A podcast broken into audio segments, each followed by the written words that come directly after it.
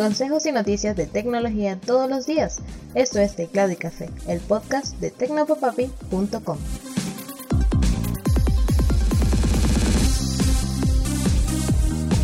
Hola, un saludote, espero que estés teniendo un excelente día. Soy Alexis López Abreu y hoy vamos a seguir hablando de Facebook.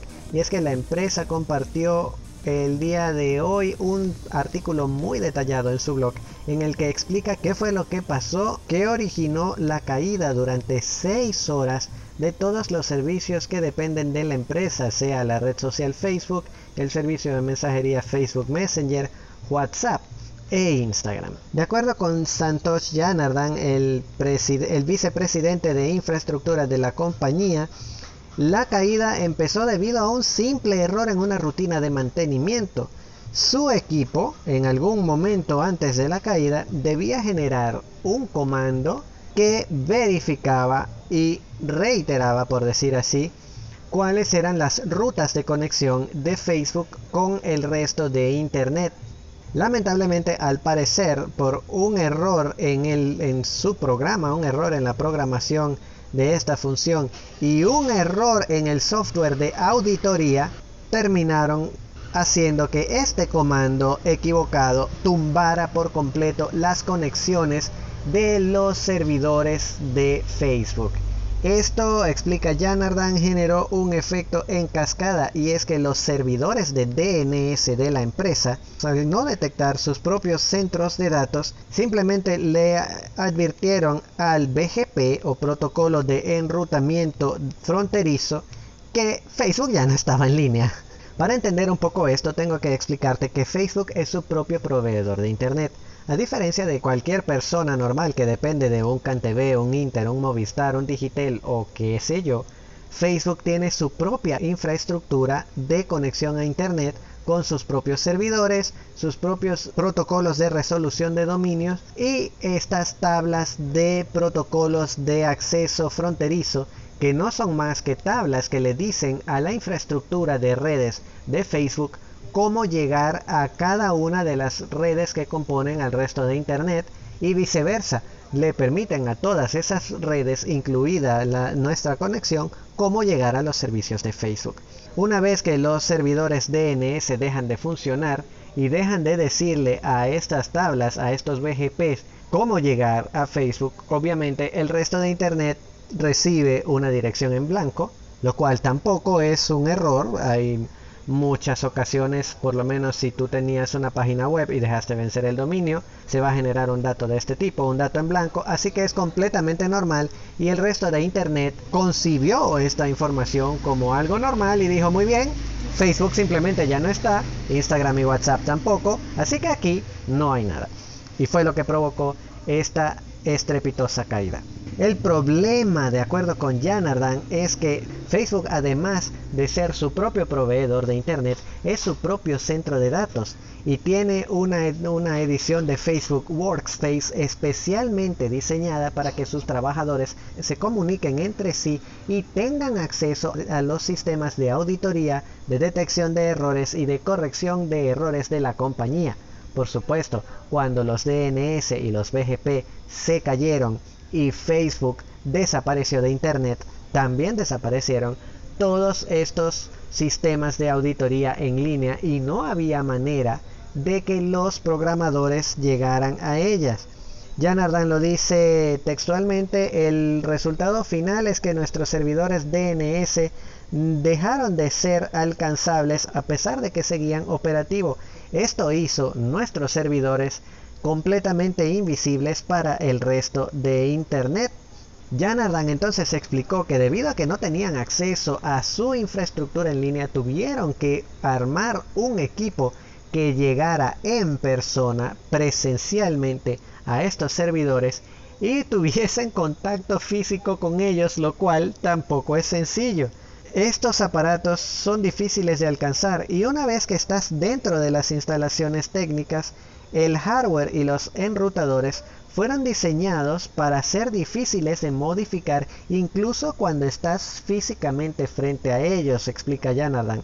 Claro, me imagino que esto se hace así, porque si con un comando mal diseñado tumbaron y borraron completamente Facebook de Internet, imagínense si cualquiera con un simple dedo pudiese resetear uno de estos enrutadores, el resultado sería catastrófico. Y es que no es solamente que tú no hayas podido comunicarte con tus familiares o que no hayas podido ver las fotos de tus estrellas favoritas en Instagram, es que hay muchísimas empresas que dependen por lo menos de Facebook Workspace para coordinar sus trabajos, para comunicarse, para compartir documentos, para gestionar proyectos y cuando Workspace deja de funcionar, todas estas empresas quedan en el aire. Igualmente, marcas que tienen sus plataformas de comunicaciones, de comercio y de publicidad dentro de Facebook que dejaron de recibir ingresos porque sus plataformas no estaban funcionando y por supuesto no le entregaron ingresos a Facebook por publicidad ni por servicios porque Facebook no estaba presente. Y ese fue un cuento bastante largo, pero realmente interesante. Espero que te haya gustado. Y ahora vamos a tocar algunas otras noticias de una manera más ligera. Y empezamos por Instagram. Qué casualidad. Porque Instagram TV llega para decirle adiós a IGTV o IGTV, como lo quieras llamar. Si eres asiduo a Instagram, sabrás que tiene una especie de microservicio, una pestaña dedicada llamada IGTV, en la que puedes compartir videos de una extensión mayor en un formato un poco más completo con la intención de compartir, de competir con YouTube, Vimeo y este tipo de servicios.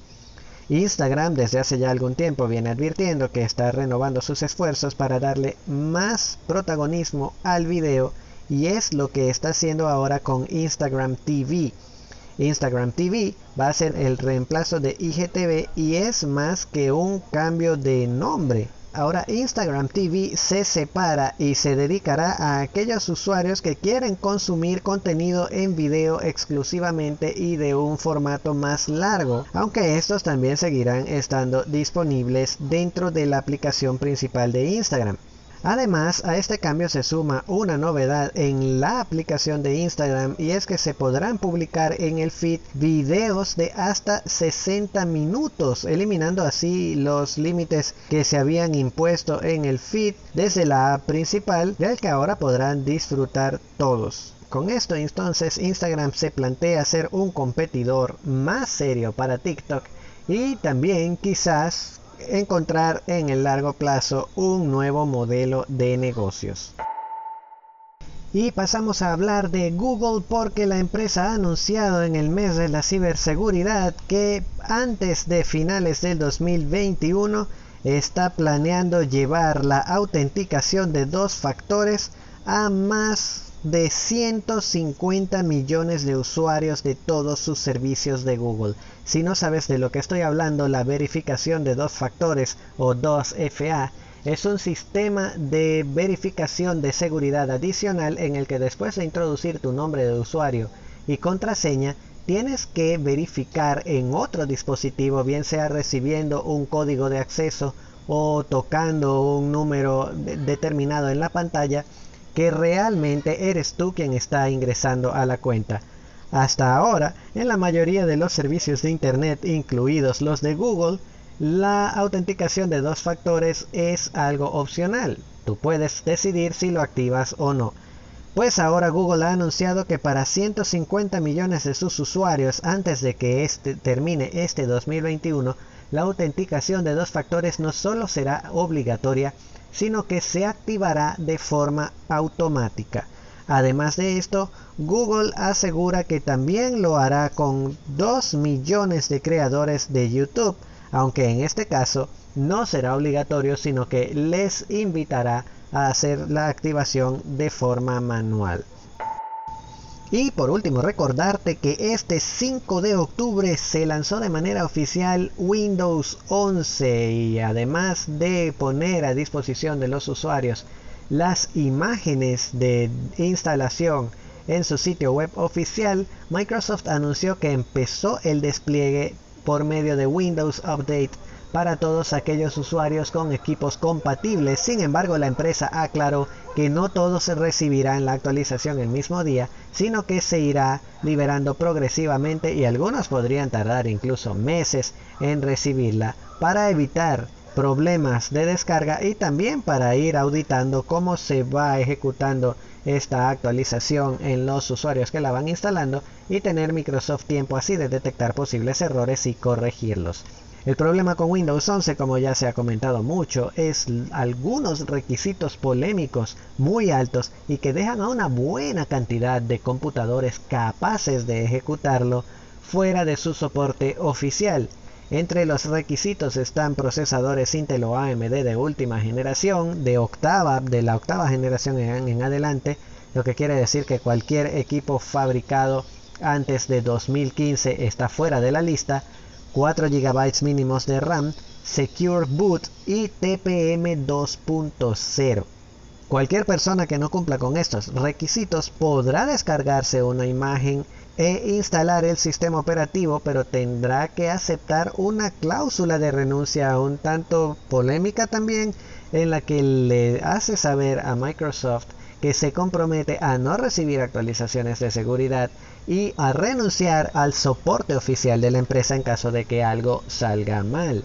¿Qué te puedo decir sobre Windows 11? Si no tienes la posibilidad de cambiarte, no es necesario tampoco hacerlo. Windows 10 va a estar con nosotros hasta 2025. Es un sistema bastante compatible que no tiene estas demandas tan altas y que va a recibir muchas de las novedades que vienen para Windows 11, por lo menos en lo que se, se refiere a funcionalidad básica y seguridad. También algunas de las novedades más esperadas de Windows 11 como la tienda con aplicaciones para Android y este tipo de, de contenido adicional que no van a estar disponibles durante el lanzamiento sino para la primera o segunda mitad del año 2022 así que tampoco te estás perdiendo mucho por otro lado el hecho de que Windows 10 sea completamente gratuito y reciba actualizaciones de seguridad y de características hace que sea más bien más viable quedarte en él que arriesgarte a ejecutar un Windows 11 que podría darte problemas y que después Microsoft te diga que no te puede dar ningún tipo de asistencia.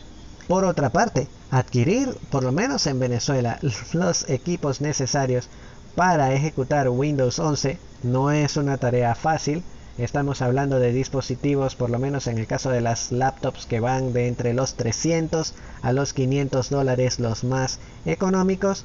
Y algunos de los que se venden en algunas tiendas en línea, por lo menos en Instagram o en Mercado Libre, no son realmente compatibles con Windows 11. Así que mi opinión es, si no tienes un equipo completamente compatible, quédate en Windows 10, tienes hasta el 2025 para cambiarte y todavía son algunos buenos años de tiempo de vida útil. Yo instalé Windows 11 de manera no oficial, así que a partir de este 5 de octubre no voy a recibir ningún tipo de actualizaciones y te puedo decir que ciertamente se ve mucho más bonito, eso sí es verdad. Quizás es un poquito más rápido, pero la diferencia tampoco es que se note mucho.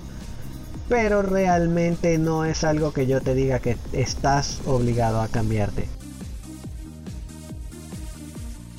Y así terminamos este episodio, gracias por acompañarme. Recuerda que puedes encontrar más noticias y consejos de interés sobre la tecnología que te rodea en www.tecnopapapi.com, donde también encontrarás este podcast. De igual manera, puedes recibir en tu celular cada episodio suscribiéndote en Apple Podcasts, Google Podcasts, Pocket Casts, Spotify y Anchor.